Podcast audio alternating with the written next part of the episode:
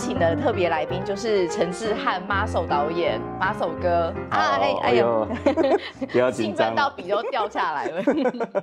Muscle 导演，我们都叫他 Muscle 哥，嗯，已经拍，其实已经拍片拍超久，讲很久，好像也还好哎。我想一下，我大概拍十十十五年。其实一开始我是拍一部短片，因为我们因为吴探导演他之前就拍很多那种呃跟婚姻相关的主题嘛，对，那他拍了一部《寻情历险记》，然后拍一个媒婆嘛，嗯，那有一次我们就去那个媒婆家，那过年的时候就去媒婆家，就是跟他爸爸妈妈一起过年这样，然后就在餐桌上面吵架，然后我就觉得哇好恐怖哦，怎么会这样？那但是我都把它拍下来。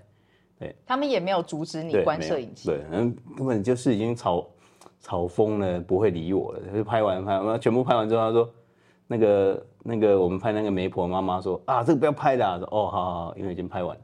”然后就拍完了，然后我就回去就跟那个舞台导演分享说：“哇，我觉得这个好有趣哦！你看一个媒婆帮人家处理婚姻问题啊，爸妈问题大成这样子，那怎么样处理这样子？”然后我刚好问那个媒婆说：“你要怎么处理？”他说：“哦。”明年刚好是他们夫那个爸爸妈妈结婚六十周年的纪念日，他打算打他办一场和解的餐桌，对，终结他们六十年来的纷纷扰扰这样。然后我就觉得哇，这个故事太有趣了。然后后来吴太仁导演就鼓励我说：“那你把它拍成短片了。”嗯，对，因为他可能变成长片的架构可能还不够，但是看起来是个短片这样，所以我就开始拍这部片。所以这是你的算是第一部作品？对，第一部作品是拍。就是那部片叫做《日暮之前的领悟》，对，好文青的名字。没错，但是其实那个文那个名称是后来想的，因为因为我在台我那部片一开始找到的其实还是外国的外国的电视台的经费，嗯，对，所以它它的名字其实叫买发了买妈了，嗯，对，它是一开始也是有英文的版本啊，对，然后后来我再把它弄成中文的，嗯，对，啊。那算是第一步了。那开始之后就会觉得，哎，好像当导演还蛮蛮有趣的。就是你好像看到一个东西，然后你怎么样去把它呈现出来。嗯，对，那个算是第一次觉得，哎，原来导演是在做这种事情啊。对。所以一开始你的作品都是你自己自导自拍，因为你自己本身就是一个摄影师了嘛。对。这样这样子的工作是最方便的。对，因为。你这样就蛮直觉的嘛，因为我们在拍的时候，有时候就会知道说，哇，这个你叫那个摄影机去拍，然后也要跟他解释，然后讲人他他才去拍，嗯，你有时候动作就会慢很多，嗯，那我自己去拍，因为我觉得一开始也是因为也是因为跟吴泰仁导演拍片啊，那因为他都是他也大部分都自己拍，嗯，所以他在带我的时候，我慢慢也是觉得说，哎，好像自己拍比较方便这样子，对。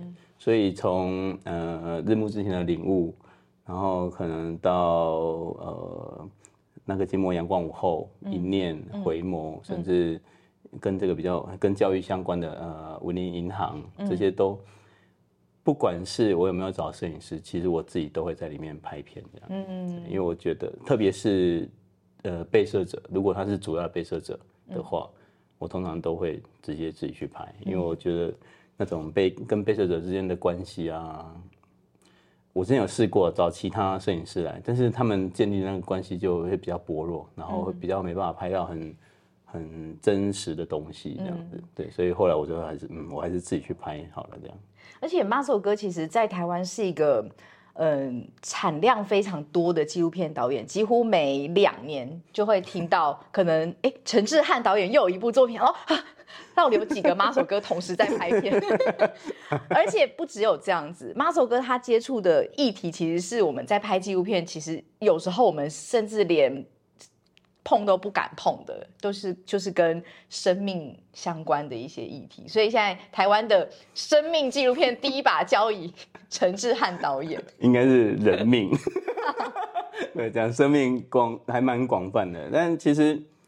我拍那么多这种跟人的死亡相关的这种纪录片啊，但其实回过头来看，都还是在拍活着的人。嗯，对，其实他虽然是讲死亡，但是还是谈的还是活着的时候的状态这样子。嗯，对。那也其实也蛮多人问我说，那你为什么会想要拍这样子的主题？这样，那我一般我这个回答有好几种，要看从哪个方面切入。但是最赤裸的，对，也没有到最赤裸。我最喜欢的是，因为我觉得我们有时候有太多的这种。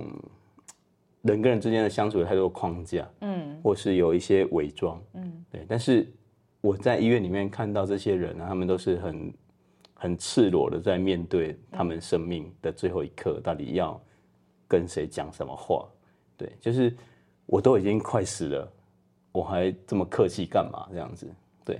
如我觉得如果能突破那一点的时候，往往可以看到很真实的东西。所以我很喜欢拍这样的主题的一个原因是。好像你可以看到很真实的那个人的状态，这样。嗯，那这个也是我在拍很多片的时候，我很强调的一点，就是说，哎，你你看到这个人他真的状态是什么，而不是好像我们表面上看到那样子。嗯，因为表面上看到的样子，其实每个人大概都看到都差不多，但是他真实的样貌是什么？当然有时候会拍到很很黑暗的，或者是比较。比较负面的一些东西，但那个就是导演选择你要怎么样放这个东西，到底他是对你的作品加分还是减分，还是说你把它呈现出来，其实伤害到你的被摄者，对，这个都是要去思考的一部分。我会不会讲太深，大家听不懂？不会不会，我相信你一定听得懂。我相信听会听我 podcast 的观众朋友，一定都是。一个水准，一定不是省油的灯，都很耗油。可能就是一边开车，对，开卡车，对。可是因为像刚 Muscle 哥说，是因为你喜欢这个议题，就是很真实的呈现在摄影机前面，没有任何的掩饰，你你才会开始想要关注这个议题。可是像我们一般在拍纪录片，不不是所有关注议题都拿得起来，尤其是你拿起来，你一定得得终究要放下它，尤其是。这种生命的东西真的很很重。那当初 Muscle 哥第一个接触的生命议题就是大体老师。嗯嗯。那我要先自首，大体老师至今我我没有办法看全片。我每一次都是因为我常常去讲座的时候去学校，然后我就会介绍几部台湾经典的，然后每次介绍到这一部一播的时候，我就这样，我没有办法看荧幕，因为我每次光看预告。我就已经就是会哽咽，我没有办法接下去讲话，真的很可怕。没关系，对我通常我其实蛮多朋蛮多朋友是这样跟我说，就是说，我觉得你拍的片非常的勇敢，对，那个议题我也很喜欢，但是。我必须老实讲，我没有看这样子，我不敢看这样。我真的只能够看片段，因为我你看，我现在想到光想到里面的一些画面，其实我整个鸡皮疙瘩又起来了。对，但是我我觉得这个就是很我自己觉得还蛮好的一件事情。嗯，对，就是说，因为纪录片它并不是一个好像你在娱乐的时候要看的东西，对，它很像是。你在思考某件事情的时候，然后你好像需要，哎，看一下别人怎么样去面对这件事情，从哪来看？因为像一念好了，我举一念为例，其实很多很多呃朋友都有跟我讲过这件事情啊，是我我不认识的朋友也有，就是突然有一天就传到传一些讯息来说，哦，他本来不敢看，然后今天他好像，比方说他的妈妈过世了，还是他爸爸怎么样的，他忽然。想说来看一部一下这部片，然后看完之后，他觉得哦，忽然间好像情绪释放很多这种感觉，对，所以我没有觉得说好像，哎，好像无时无刻要一直去接触纪录片，你反而是你在某个时间点，你觉得，哎，这个时间点我好像需要这个东西，我想要知道别人怎么样去思考这件事情，对，因为我现在面临到这个问题嘛，我看一下别人怎么样面对它，那我去找一部纪录片来看。对他有可能是，呃，我要追求梦想的，我去找一部跟梦想有关的。哇，这个人怎么这么的坚持，怎么那么不放弃？那我也来做这件事情好了，这样子。因为你看到一个活生生的人在你面前，就是做出这样子的示范给你看。对，那其实这种生死一体也差不多是这样，就是我们在很无助啊、很彷徨的时候，当不会一直都遇到这样的事情呢。但是当你遇到的时候，你有机会可以看一部片，然后去看到别人怎么样面对这件事情的时候，对我来说就很重要。嗯，对，所以我常常会收到一些讯息，就是哎，哦，在哪边看到我的片，然后觉得什么很喜欢，还是什么，还跟我说谢谢，什么什么都有这样子。所以你在收到这些讯息的时候，你就会觉得啊，当年拍那么久，一切的辛苦都值得了，化为一个千言万语。对啊，其实，在拍的时候，我就有时候我就我都会有点不好意思啊。的的原因是，因为我我拍的时候很多很多时间点，我不是为了观众去做这件事情。嗯，对，因为我自己想要去探索到底死亡这件事情是什么。嗯，到底生命是什么？生命存在意义是什么？我们面对生死的那个关头，到底我们想的是什么？然后我们要怎么样去看待死亡这件事情？等等等等，这些都是我很想要去了解的事情，所以我才去拍这样一步一步、一步一步的拍。所以很多人说啊，你很勇敢啊什么什么，其实我都是抱着一种好像在学习，嗯，我要去知道到底这个原理是什么，到底那个是一个怎样的世界，嗯，然后去拍这些影片的。所以回到第一部，嗯，大体老师这一部纪录片，那当初 Muscle 哥是怎么样接触到这个议题，以及他们就是这一对夫妻？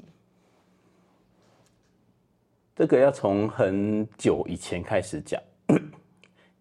嗯，我一开始啊，其实是，呃，那时候我还是，我我都是去跑国外的提案呐，嗯，那。后来那个大爱电视台，他们就知道说，哎，我们都在拍国外的题材，这样。你不是拍国外题材，是因为我去国际提案，就从那个买发了买妈了那一部开始嘛，就是开始跑很多国际这样。然后大爱电视台他们就觉得说，哦，他们想要拍一部有关，呃，大爱里面发实际里面发生的事情的纪录片，嗯，然后想要上院线这样子，嗯，对，然后他们就来找我们讨论这件事情，然后就给我们三个主题。选择的那一个呢，就是嗯，慈济人去非洲帮助人，嗯，那一个是慈济人去大陆帮助人，第三步就是大体老师这样。那我看，嗯，我其实我其实判断标准也蛮简单的，就是呃，其实跟慈济人没有关系，就是我觉得台湾人如果你要上面线的话，台湾人其实对非洲没有那么关心，对，对大陆甚至有敌意这样的，对。对，那我就派大体老师这样。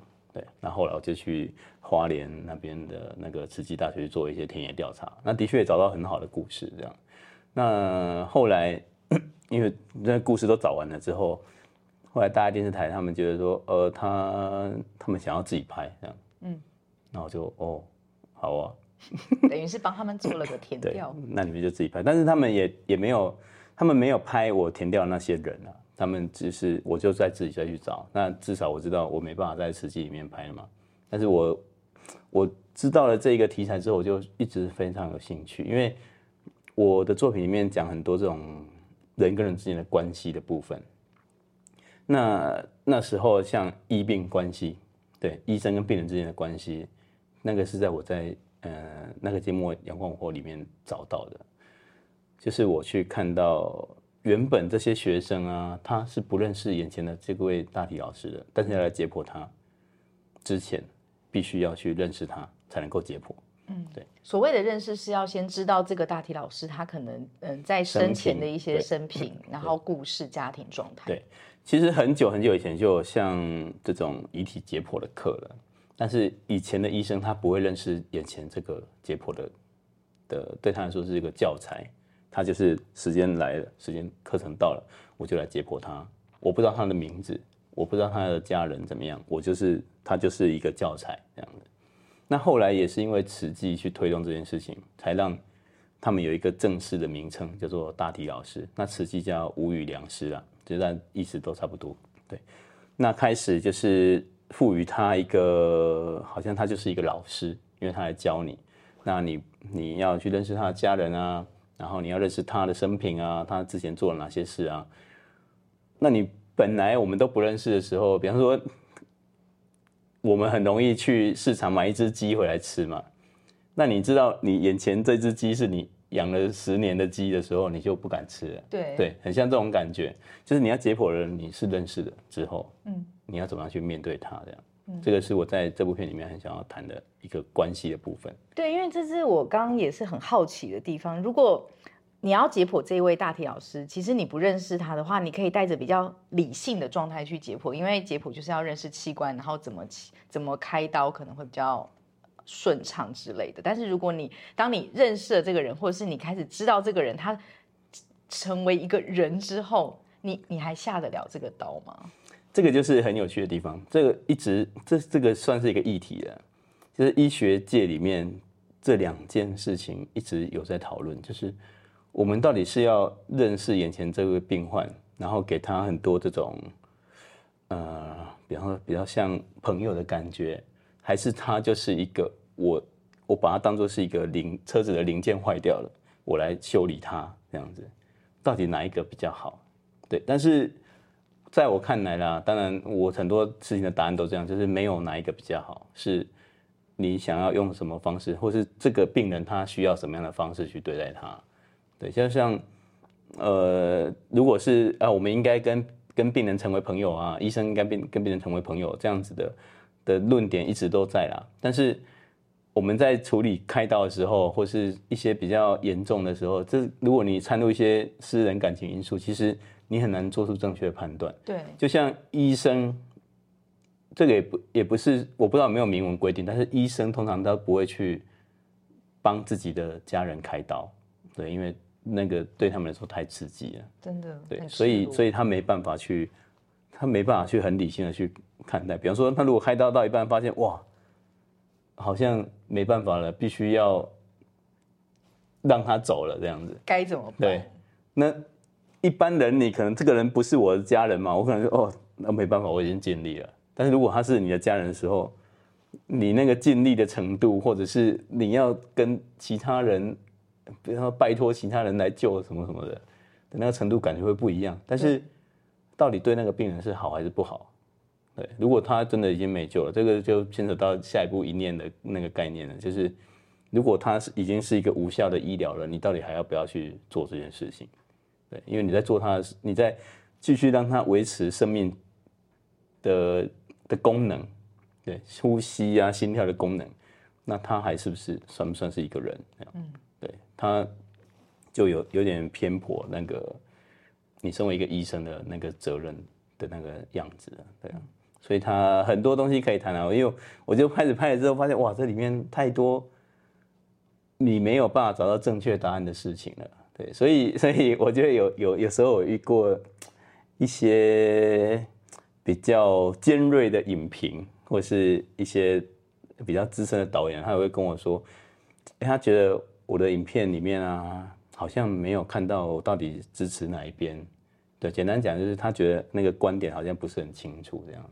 嗯，对，那我后来讲说，嗯，我真的很难把这个东西讲的很。很清楚说，哎，一定要怎样，或是一定要哪样子，因为我就会发现，生命这件事情啊，不应该有标准答案才对，应该是你面对它的时候，每个人都可以做出自己的选择。所以我每次拍的时候，我一定会找到一个案例，是他可能不是这样子的时候，嗯，他怎么样面对这件事情？对，因为我我这个我我对自己的责任呐，就是我不想我的作品去。伤害到另外一个族群，他在看待这件事情的那个感觉。比方说，呃，如果我们在想说啊，应该把遗体捐出来当大体老师。现在像我在放映这部片的时候啊，有一次高雄高雄就有一个一个朋友，他就说要包场，嗯，对，然后就跟我说。说哇，谢谢导演啊！我觉得大体老师真的是非常重要啊。然后我们应该鼓吹观众都成为大体老师这样。然后你看你那边有没有那个遗体捐赠同意书？可不可以带带个一百份下来？我在他们座位都放一份这样。他是不是太过热情了？然后我就说不用啦，我们我的片不要不是要叫大家成为大体老师啊，是你要去思考到底你的生命的意义到底是什么这件事情，对。这个可能对我来说更重要，所以我有一些朋友看了之后，他说：“啊，我好想成为大体老师。”那有些人看了之后，他说：“哇，我不要成为大体老师。”这些我都我都很同意。嗯，就是你本来就是要去看你到底最最需要的是什么。你想要成为大体老师，你就去成为大体老师。嗯，你不想要，你就不要。嗯，对，这个就是一个呃，我我在很多部片里面啊，都会讲到这种感觉，就是你去做出你你对你自己。最好的选择，嗯，对。那当初在找到大体老师这一对夫妻，马首哥是花了多久时间让他们接受拍摄？因为我觉得这个拍摄它是非常私密，尤其是那一位还还活着的先生。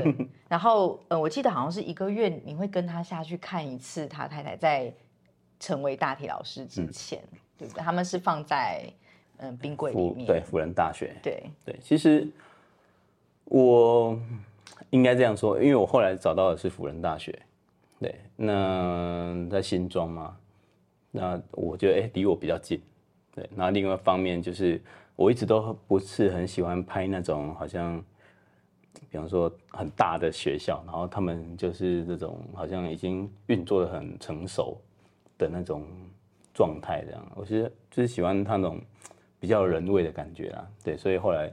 我觉得 F 大蛮适合的，因为他一年只有四位大体老师。因为像台大、成大这种比较大的啊，他们一年都有十二位、十二位大体老师。因为他们学生也比较多。对他们学生比较多，他们的配额比较多。因为医生他是有配额的，他不是我我我想要开医学院我就开医学院。嗯，对，他是政府有配额，就是哦这个学校他招生少了十位，那你这个学校可以增加十位这样。嗯，他是有配额的。对，那。我后来去福大之后，就觉得哎，这个这个地方还不错，就是跟我想象中的比较像一点，不会那种好像太多这种仪式啊，然后就是很行礼如仪这样，就是大家好像也不太知道你要干嘛的，对，其实他们也不太知道这部片要拍什么，那我就反正我就来拍，你们也同意这样子，我就来拍这样。其实我在整部片拍完之后，他们才让系主任知道这件事情。我就觉得哇，我我没有刻意要隐瞒，但是你们现在才去讲，我也没办法。很有可能无法上映的风险，也没有那么严重了。但是就是后来才知道，哦，原来我拍这部片，然后赶快叫我去找系主任聊天的。哦，好好好，走走走。对，那我拍的时候，那就四位大体老师嘛，但是有一位是没有家人的，他就是路边的流浪汉。嗯。对，就是社会局可能他们有列管这样子，那他过世之后没有人帮他处理遗体，嗯，然后就捐捐到其他的那种医疗机构去当大体老师，对，那剩下三位对不对？然后我就问学校老师说，那这三位里面有没有人愿意让我跟他聊天的，聊一聊这件事情？我们没有就填掉嘛，先找故事这样，嗯，也问一问，只有一位愿意让我跟他聊天，我说哇。真的，这个题材不好拍。那我这个人没什么故事，我就完了。哎，那刚好就是林先生。嗯，对。那其实我拍的时候，他他太太已经过世了。对，过世一年多。对。那我去拍的时候，哦，我去跟他聊的时候，我觉得有几个地方很巧啦，就是因为他是救生员的教练。嗯。对。然后另一个是他是嘉义人。嗯。对，因为救生员通常对帮助人比较。有热情，对对。那如果如果说呃，因为像那个救生员，他们所有的训练都是自费的，嗯，对，就是自己去自己花钱去训练自己，然后可以去救其他人这样子。对，那本来本来我想要把这件事情也放进去的，因为你救你要去救其他人，但是你没办法救自己的家人，嗯的这件事情，我觉得很也蛮特别的，但是。我后来又问那个林先生说：“哎，那你当救生员，因为当几十年呢，当那么久，那你曾经救过几次？”他说：“他说认真讲起来，没有救过半个人。对，因为那个就是看看运气，你有没有办法刚好遇到有一个人在你面前可能溺水还是什么？他说他没有遇过这样。他应该跟买保险一样，就是希望就是配一个救生员，但是希望这个救生员永远都不要救到人。对对对，他就是。”以备不时之需嘛，像训练很多消防员，也不是期待每天都失火这样。对对，那这个是一个我觉得很好，就是救生员他本来就很喜欢帮助人嘛。那另外一个是他，我刚说他是嘉义人，哎，我自己就是嘉义人，嗯，对，所以我就很多，他就说啊，住在哪里啊？说哎，那个地方我很熟啊，那附近是不是有夜市？然后哎，这个你也知道，就拉近那个关系。对，然后后来我就去他家去找他。嗯，那我去他家找他的时候，我觉得也蛮特别的，就是哎，怎么？一个家里面只有他一个人这样，他们没有小孩。他其实有两个小孩，一个儿子，一个女儿。女儿比较大，对，然后没有其他人这样。然后我就没关系，我就我第一天去的时候，我就我就说，那我能不能把摄影机架起来？对，啊，我们就聊天这样，他就在旁边侧录这样，因为我怕聊太久，我我那个来不及听嘛，就像现在这样 来不及听，录下来我回去可以慢慢听。这样对对，他就说好，那我就开始跟他聊聊聊，很久。我自己拍片的习惯就是，我会想要从这个人的这辈子，对，就了解他这辈子的生平到底是哪些事情，这样来聊聊聊。反正聊到可能他出社会之后开始工作，然后就认识他太太什么，然后开始就慢慢慢慢进入了那个主题，就是开始他在讲他太太的事情这样子。对，聊很久之后，我才跟他说，哎、那我觉得你的故事很适合当当我的主角，因为你我觉得你的那个整个生命的历程就是一个很好的生命教育这样子。然后我这部片就是要讲这个这样。他说，我就邀请他成为我的被摄者，这样他就说好，这样，所以就开始拍。但是我我我这个是一开始我没有跟他讲清楚的，就是我没有跟他讲说我可能会拍两三年哦这样。对但我会跟他说，我我跟他讲我会拍很久这样，对，所以他后来后来中间也蛮有趣的，他就讲说怎么又要来拍，到底要拍什么？我现在没事做啊，我在家里打扫啊什么的。我说哦好好，你在家里打扫，我来拍这样。他就说对，我说好拍，我在家里打扫。我说没关系啦，我就反正回家一无聊嘛，就去找你。有时候被摄者会觉得莫名其妙，想说，嗯，我到底有什么好拍的？对啊打扫又要拍什么又不知道自己要拍什么。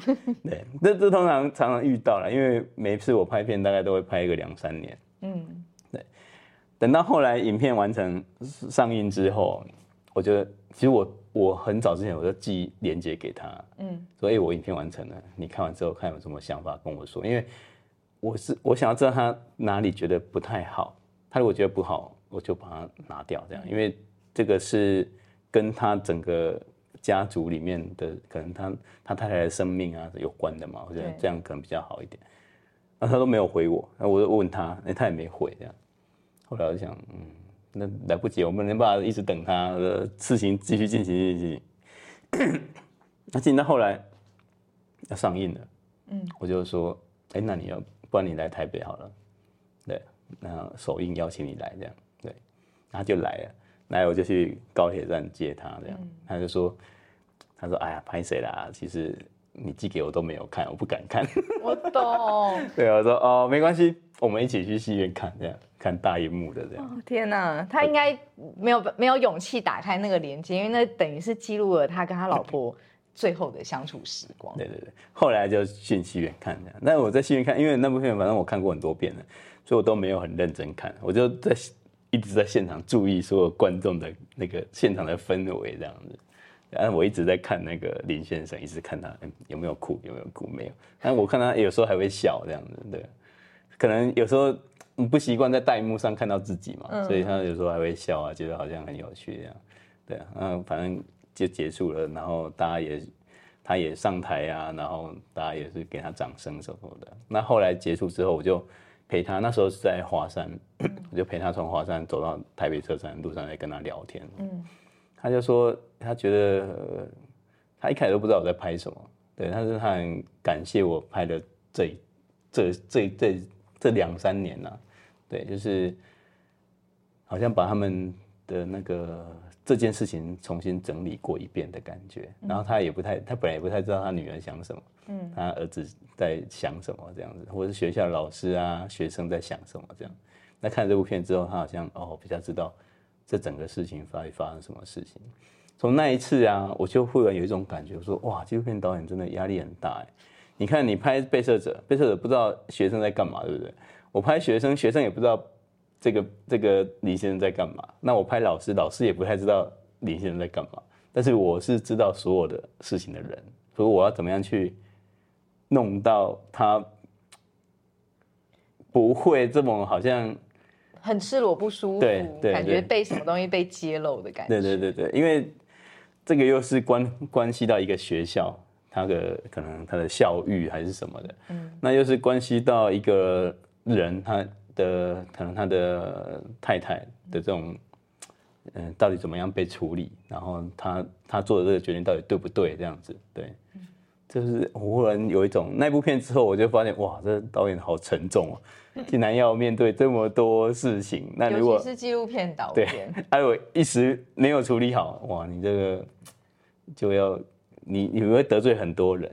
对啊，对啊可是这就是纪录片，我觉得之所以存在非常重要意义，因为它跟剧情片不一样，是因为它就是非常的真实，你你没有办法去捏造。当然是我们可以建立一些导演的观点，可是事实就摆在那边，人物就是这样活生生的经历了这些事情，然后你就是用一比一的生命时间陪他去经历这一些。所以纪录片导演其实社会责任真的很重要。哎，你关你关注错主题，或者是你用错误的方式说故事，其实都会造成比较不太了解这个状态的观众朋友导向一个错误的资讯。对对，所以我像我们后来我们自己有在做一些发行，对不对？然后我们我们发行有一个很重要的一件事情，就是一定要有人在现场跟观众互动，这样。因为纪录片你你讲的再怎么清楚，都还是会有很多地方没有讲清楚，而且你也不可能讲太清楚。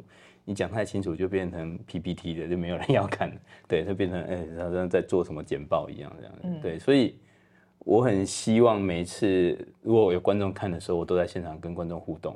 对，因为我我觉得很多事情必须要要现场这样子讲的时候，他们才会知道，哎，到底背后发生什么事情？可能不是只有你们眼前看到这些而已，还有什么？还有什么？还有什么？还有什么？这样。所以常常 常常一部片背后的故事是更多更精彩的东西，这样。对，我觉得其实就像我刚刚跟小开聊，就是很多其实最精彩，或者是连我们纪录片导演最难忘的，往往都是没有放进片子里面，或者是甚至没有开机的时候，你眼肉眼看到的那一些。真的，真真的删掉很多啦，但是你也没办法，因为因为你要把一个故事讲讲，应该说它有一个主轴在走，很多支线你就变成要把它切掉、切掉、切掉，不然对导演、对观众来说，他看了会有点，哎，你这个为什么会讲到那边去？为什么会讲到那边去？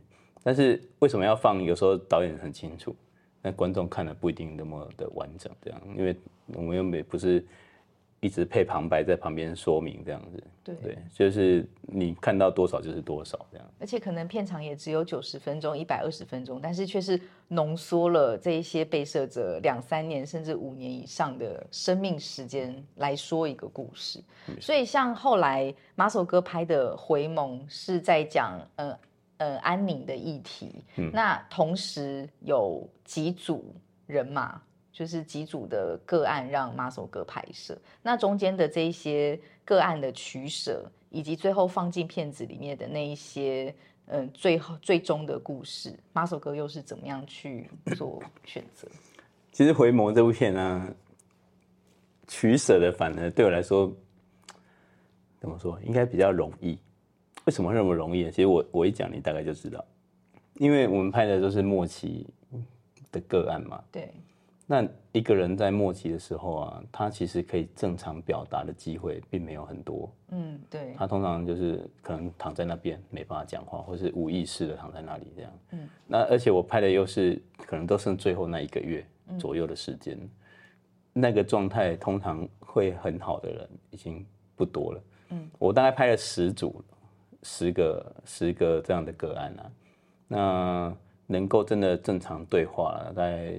五个，嗯，对，讲正常对话可能还有点太太，可能给予反应，可能会有反应，对，或者是说他可以讲话，但是已经没办法讲很完整，或是他只能讲一点点的话，他可能就要休息这样，嗯，对，所以最后选的就是，哎，这我觉得这三位比较主要出现的这三个角色，大概是可以看得到最完整，而且他可能还有一些动作，然后可能跟呃这些临终关怀人员有一些互动。等等，就就只能够选择这三个。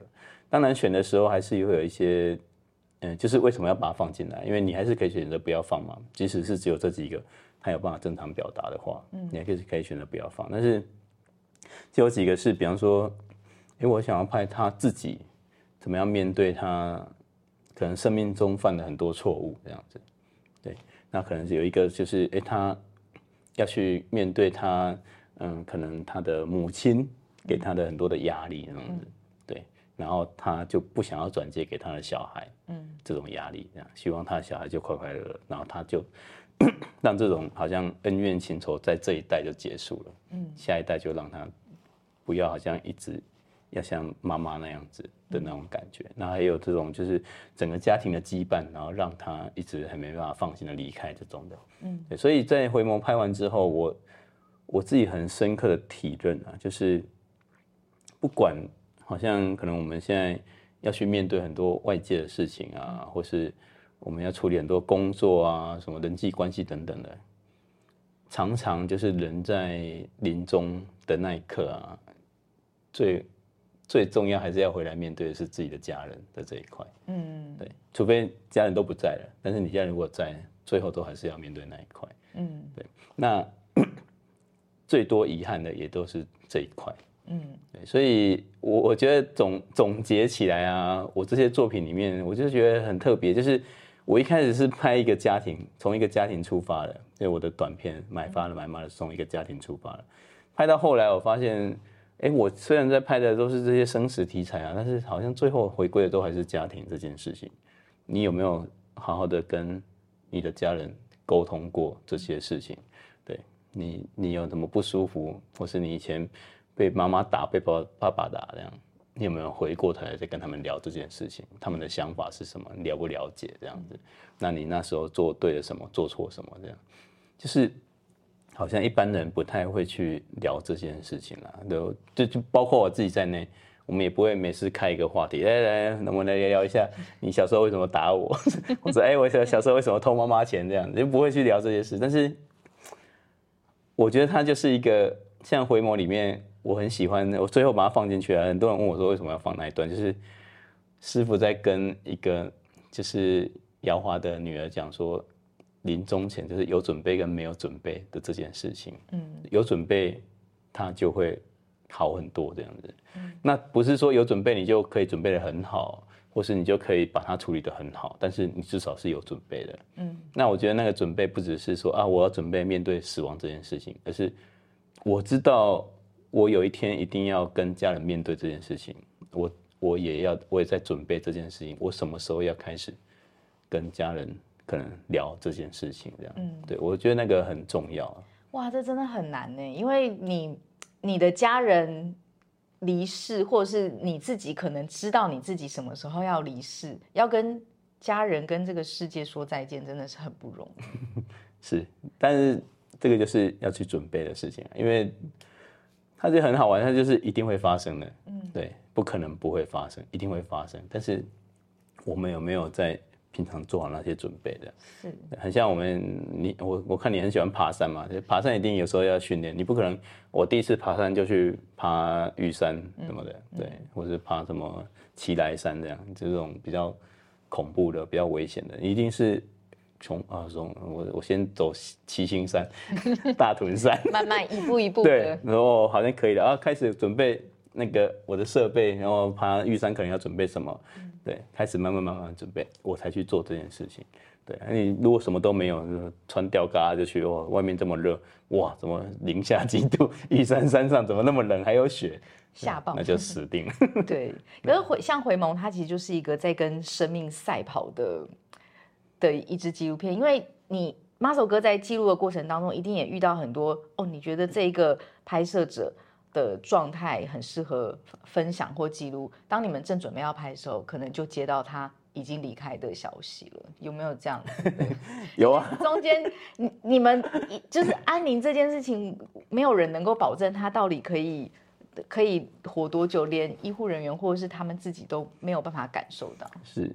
有有几次啊，就是我就听到，哎，有一个他很很有趣，哎，他就在，我就在那个那个大悲学院里面，可能他们在举办那个法会这样子，啊，就有一个人路过，然后坐轮椅这样，然后就忽然被推进来，然后就跟他讲说，哎，他他。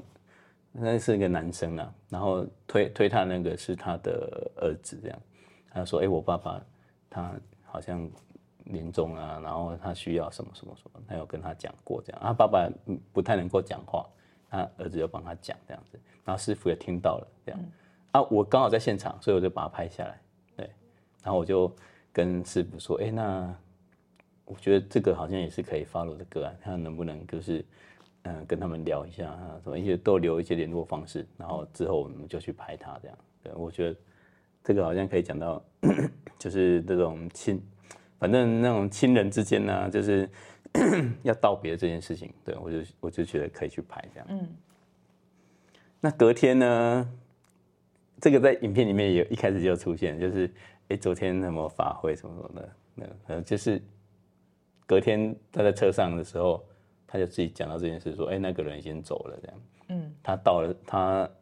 师傅到现场的时候，他已经断气了，这样，嗯，对，所以也没办法拍了，这样，其实蛮常遇到这种事情的，对，不不只是我啦，我相信那些志工更常遇到。我记得我之前听了一个很很感动的故事，就是那个志工在陪那个个案的时候啊，他就说那个个案就说他很想要喝杨桃汁，嗯，然后志工 他们志工不是每天去，那个时候一个礼拜去两次三次。或一次这样看他的那个生命的状态，如果他真的临终的时候，他可能会常去这样子。对，然后那时候可能状态还不错，然后说啊，我下礼拜来的时候我再带来。嗯，下礼拜那个职工就带了一杯杨桃汁去，然后就在门口，就那个门打开就发现哎，那个床空了这样，然后他就站在那边，然后手中那杯杨桃汁不知道怎么办这样。天。然后护理师就跟他说：“哦，他昨天走了，这样。”他就说：“哇，我如果昨天就来的话，他是不是就可以喝到杨桃汁？为什么今天才才去？这样，这件事他就自责很久，你知道吗？就是呃，他没办法为他准备最后的可能这一杯杨桃汁，这样。嗯，对。但是这种事情就是常常会有，所以我自己也蛮警惕这件事情。就是啊，如果我真的想要做什么事，哦，我就去做，因为我不知道说到底我下一次想要做这件事情的时候。”对方还在不？我还在不在？或者对方还在不在？没有人可以保证这样。所以马首哥在拍这一些生生死议题、生命议题的时候，其实某程度上也在一直在跟自己对话，对不对？我觉得这某种程度上，它就是纪录片导演的一个无止境的修行之路。因为我们自己在接触到每一个议题之后，其实都会有新的反思，对，以及包括包括包括看别人的纪录片。对，对我来说那个。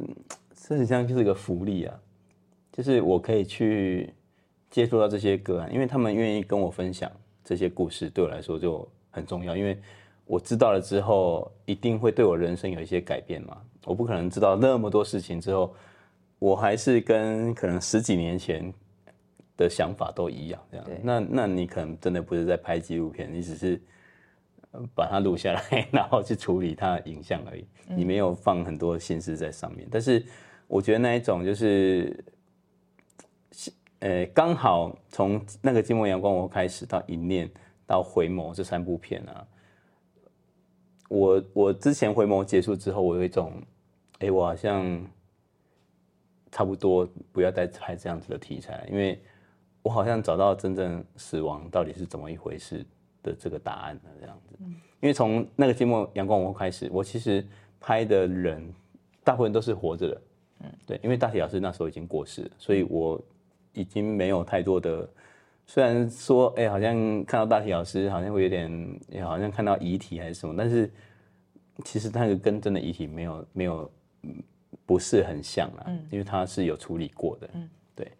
那一直到一念一念的时候，他就是在面对说，哎，我要走还是要留？嗯，对。所以那个也也很像我自己的心里面的挣扎，到底活着比较好还是死的比较好？嗯，对。在思考这件事情，那到回眸的时候，我觉得对我来说就是，哎，我真的去面对，到底一个人，我因为我我们就密集的接触嘛，就是大家也可以知道说，他就是在生命期剩一个月，我从他一个月前还能讲话，一直到一个月后，他可能就这样子离开，对的那一个过程到底是怎么样？我是真的从那部片是真的开始在面对死亡这件事情，对，那。对我来说，我我收获也很多，特别是我从二零一三年开始拍嘛，嗯，当然当然那个《寂寞阳光》我是二零一七年发行，但是我从二零一三年就开始拍这样的题材，嗯，那时候我对死亡这件事还是有点厌恶的，嗯，对，还是觉得不舒服的，还是觉得 所谓的厌恶是不想要面对，不想要再去深谈这个议题，对对，就觉得这个没什么好讲。对或者是说，嗯，我觉得它不是一个好像日常生活中应该拿起来讲的事情，它就是一种忌讳这样子。嗯，对，应该不要太常去聊这件事。但是慢慢的，从静默开始一念到一直到回眸的这个过程啊，我我它没有一个好像什么转捩点，然后你就忽然变怎样。但是后来我发现，哎，我好像常常会更聊到这些事情，我就都变成我的好像有一种习惯了，不知道是我自己的人设还是什么，反正我就开始会去聊这些事情。而且这一段期间呢，我刚好我的外外公、外婆、爷爷奶奶都过世了，就是在这段期间，这四位都过世了。这样，我奶奶是最后一个过世，她是去年八月的时候过世，其实还蛮。刚好过过了一年这样的时间那样，然后我记得我奶奶过世的时候，我就变成是一个完全是祝福的感觉。其实前面几位像外公、外婆、爷爷，对，虽然都都是都是亲戚啊，但是外公外婆其实有点距离我比较远一点，嗯，对，所以所以没有那么亲。那爷爷的时候是蛮亲，但是我爷爷就是。年轻的时候就很挥如鱼，就很爱赌博，所以很漂配。对啊，所以我们全家有时候都觉得很气这样。所以他过世之后，我们都有点哦，心中有点放下一颗石头未爆弹的那种感觉。但我奶奶就她是一个对对人很好的人。她我妈妈我妈说她她觉得她当来我们嫁来我们家当媳妇是很很幸福一件事，因为她听到很多婆婆都很不好，但是我奶奶就。对我妈妈就很好，对，就不会命令她或者骂她、打她什么的。那个时代还会这样，但是现在当然这样子就出事，对，那可能变奶奶被打。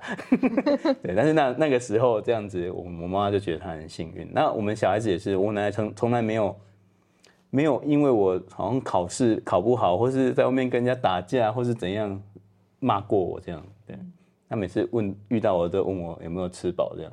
对我后来才知道，他可能有点失智啊，每次遇到我都 忘记你有没有吃，并不是关心，没有啦，开玩笑，他是真的关心，但是后来失智的时候是越问越多次的，对，他就不会去跟我们讲这些事，他每次都呃去哪里玩啊，记得回来啊，回来吃饭啊，就是一个，那我们跟他讲什么事，他也不会生气，我们都。是笑他唱歌很难听啊，什么什么的，但是他还一直唱，他就很喜欢唱歌这样子。所以我奶奶过世的时候，我们全家都非常的难过这样。但是那时候我就变成是很祝福我奶奶，就是哦，就是好像她在这九十年的那个工作都结束了，她应该可以好好休息，因为她我知道她失智症，嗯，那我也研究过失智症，其实失智症。状况只会越来越糟。嗯，那我觉得他还没有很严重，他都还记得我们这些这些小孩子，然后他还会唱歌什么的，然后也都还会很搞笑这样子，然后就走了。嗯，对，对我们来说是很好的，对我来说是很好的一件事情。嗯，是一个福报。我觉得他没有对我们造成很多的很多的困扰跟麻烦这样。对，所以我后来发现说，哎，我竟然是用这种祝福的的感觉去。去看着我奶奶走的那一刻，我就觉得，嗯，好像这几年来拍这些影片对我来说还是有很大的帮助的。所以奶奶离开的时候，你已经拍完回眸了。对，拍完。那一天很有趣啊！我常常跟人家讲，这个好像是一个灵异事件，因为我奶奶过世那一段期间，刚好 疫情刚开始，又又又出现，去年八月的时候，嗯，然后她本来是胃不舒服，然后被送到医院去。然后结果送到医院去就出不来了，医生说哦那个里面有点粘连啊什么什么的，嗯，然后就变成很严重，然后就发病危通知这样子，嗯，那我们也没办法进去医院看他，因为那时候就疫情，所有人都不能进去，就是所有的画面都是透过护理师传照片给我们，或是拍影像给我们看这样子，对，那就很担心嘛，不知道怎么办。那当然，那个状况就有好有坏，有好有坏，但是不太知道什么时候。有时候就是啊，好像在这几天吧，嗯，就是最后这时候应该就会奶奶就会走了这样。哎，不知道什么。那我那时候我在台北，我奶奶在嘉义。啊，有一天我就忽然早上就忽然自己醒来，我就六点多就醒来，我这从来没有那么早醒，我在至少睡到七点八点，嗯，六点多就醒来。然后我就忽然想到这件事说啊，虽然我离奶奶那么远啊，我好像也可以做点什么事情吼。我在心里面就想啊，我应该跟奶奶讲什么？对，准备要跟她讲什么话？这样就在心里面准备。准备完了之后，就哎，现在我那个弟妹就那个开那个什么，就叫什么视讯啊？嗯，对，就开视讯，要好像要跟我通话这样。嗯，然后我就点开嘛，然后看到哇，我奶奶就看到我奶奶的画面，对啊，然后旁边有人在哭啊什么什么，然后我弟妹就就就拿过来，就对着他说，嗯，他就跟我说，哎，二哥，那个奶奶已经走了，你有没有什么话要跟他说？这样，嗯。然后我就觉得哇，也太巧了吧！我刚好练习完而已，怎么就要我现在就马上应用出来？这样，我就跟奶奶讲我刚练习完的那些事情，就其实讲的也蛮简单，就是我让她知道说啊，这九十年来就是很辛苦你，然后你是一个很好的奶奶，对，然后对我们都很好，然后我们会好好的继续继续生活下去，那你可以放心的走，这样子，我就把这些话讲完，这样。然后就当然那时候讲的时候还是有点哽咽啊，因为毕竟还是一个很亲的人嘛。那讲完之后，我就说啊，我要讲的话大概讲完了这样子，那你们就去忙你们的这样。嗯，然后就挂电话。关电话之后我还继续睡觉，对，我就继续睡觉这样。因为那时候我就有一种很特别的感觉，是哎，我好像没有什么对奶奶没有什么太多的遗憾这样子。嗯，对，就就去睡觉了这样。然后隔天。哎，不是隔天啊，当天早上我就问我妈说：“哎，那有没有什么要回去帮忙的？”我妈就说：“啊，就要那个出殡那天再回来就好了。”嗯，对，我就有一种，嗯，那太神奇了，就是搞不好就是我醒来那一刻，就是我奶奶走的那一刻，因为她说我我弟妹给我的时候，她就说：“哎，她刚走没多久这样子。”嗯，我就觉得哇，好神奇啊！有可能，甚至你在练习的时候，其实你奶奶有听到。对。有可能，因为人在弥留的时候，其实某程度上可能已经有一半的意意识是已经离开身体。我之前听那个我拍回眸的时候，师傅有跟我说过，他说人呢有一个时间点，他的那个感官会感官呢，所有身体的那个知觉会无限的放大，就是在你快要快要死的那一刻，你就会忽然所有的那个那个。感觉就完全放大，或者是你的触觉、嗅觉，或者是什么，你的知觉就完全放大。对，所以我我后来还蛮相信这样的说法，是因为的确好像听过很多人说，啊，那个人过世也不要摸他，因为那时候有被摸，好像你觉得你在关心他，但是对他来说那个很痛。对，而且甚至可能他会因为这个触摸而离不开、舍不得。对对对，有可能。讲到这里来，每次讲到这个就会讲到这边。不过我觉得这是一个很好，因为其实纪录片导演自己的生命也在也在一起经历，所以其实你在拍的东西，其实冥冥之中，它可能会跟你的生命的某一个阶段，它是有回扣的。对对，或者是你自己在帮你自己做一些一些呃事前的准备，或者是预演。这些都有可能，对，所以，所以我才说，我拍完回眸之后，我就想说，哎，我好像没有想说要继续拍这样的题材了，对，因为我本来最想要知道的是到底死亡是什么，我好像也在这个过程中知道了，嗯，然后我好像对于可能家人的离别，好像没有那么的不舍了，嗯，对，那我到底还想还想要拍什么这样子？那刚好那个我刚刚聊到最近在在填掉那个。安乐死的题材啊，对啊，我就有一种嗯，那我接下来就不要那么多为了自己而而拍的这些东西了，我可能去了解一下到底这个题材对观众来说是什么，到底安乐死是什么这样。虽然我要拍的是安乐死，但是其实我想要聊的是到底人有没有权利去决定自己的生命要结束这件事情。哇，这听起来又是一个很大的议题耶！因为这个议题它也正在发酵中，即使连国外都是，所以它暂时还没有一个标准答案，或者是甚至世界上很少很少人尝试过安乐死，台湾可能几乎也没有。对，哎，我跟你说，这个 今呃这个月哎不下个月九月的时候，我就去拍一对夫妻，他们要坐飞机去瑞士。安乐死，但我不会去瑞士了。对，他们嗯，你没有想要跟着他们过去看？那个关系还没有建立好，我想说他们就自己去好了。那个我还没有遇过他们呢，那个是因为我我找了一个团体，他们在他们就是在协助有人想要去瑞士安乐死的咨询的服务这样子。对他们跟我讲有这样子的案例，嗯，那我可能那天就会去那个机场去拍摄他们最后要离开之前的那个样子，跟他们也说也可以访问一些事情啊，只是脸要打码，声音要变声啊什么，但我觉得那个都还好处理，但是可以看到一些这样子的心情状态到底是什么这样。所以刚刚马寿哥说，拍完回眸好像已经差不多。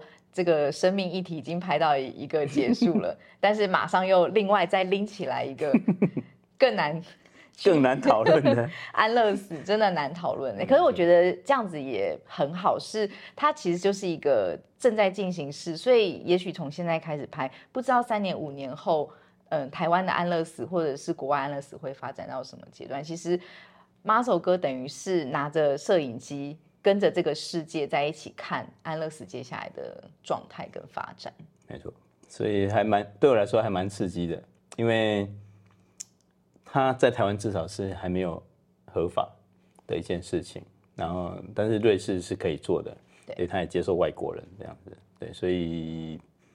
我当然最后可能还是会跟跟着去瑞士一趟啊，但是我可能要开始存钱，因为而且我听，而且我找资源。对我听到一件事很有趣，他说，我就问那个在在咨询那个人啊，我就说，那去安乐死到底要花多少钱啊？他就说一个人啊，大概估计大概要一百五十万左右。嗯，那时候就想，我靠，安乐死这么贵哦。他说其实啊，安乐死不贵，安乐死大概花三十万。其他都是旅费，我说哇，真的，原来去瑞士旅游这么贵。你要先去玩一轮，都是你人生中最后的旅程了。对对。而且这一些钱留着也没用，你就赶快花完。好认同哦。对。其实这样子想一想，安乐死也蛮欢乐的。对啊，我我我我一直想要尝试拍摄一种比较欢乐在看待死亡这件事情的。有，其实我觉得你的纪录片里面一直有这样的元素存在，就是不管是从嗯。大体老师，然后一直到回眸都是对，因为我记得回眸里面有一个有一个个案，一个男生，我觉得你拍到一幕，我觉得超可爱，那时候就边哭然后一边笑，他是。然后他家人打电话问他说要带什么，然后他说什么可乐还是什么，就想说哦，原来已经快要走之前，还是会有这个饮食上的欲望啊。我看到那一幕真的是口腹之欲，一边流鼻涕，然后一边又在又在笑，好痛苦。还要还还可以呼吸，不要噎到是吧？对。然后时间又默默的一直哇，二点半哦。对啊，每一次都是这样子。算了，我下次要设一个闹钟在旁边。